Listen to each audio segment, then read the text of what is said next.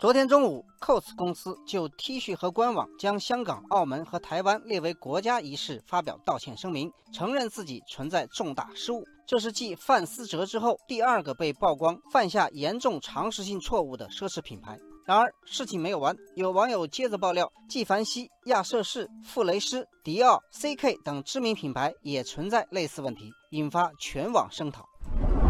网友潇湘雨说：“这些奢侈品牌尽管事后迅速道歉，以求平息舆论，但这样的道歉看上去更像是走走过场，没有诚意。真心实意的道歉应该去外网官方渠道。”网友天山月说：“范思哲在道歉声明中说热爱中国，但很显然，他们热爱的只是中国人的钱。一个真正热爱中国的企业不可能犯这种错误。”网友冰镇夏日说：“果真有善意和敬畏之心。”就不应该动辄伤害中国人民的感情。如果真正汲取教训，也不至于排队似的在港澳台问题上乱做文章。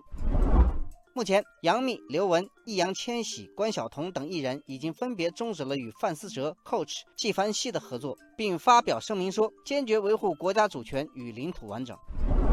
网友清浅时光说：“这些奢侈品牌的代言人考察期长，国际影响力大，是多少人挤破头都想要争取到的机会。但在国家利益面前，他们的态度没有暧昧不清，没有投机观望，第一时间就全部放弃了。”网友冯路说：“这个真不是作秀。作为顶级奢侈品牌的代言人，主动解约，不仅将损失代言费，还可能面临赔付巨额违约金，这些利益是巨大的。”但他们都在事件还没有完全发酵的时候，就果断做出决定，为这些艺人的举动点赞。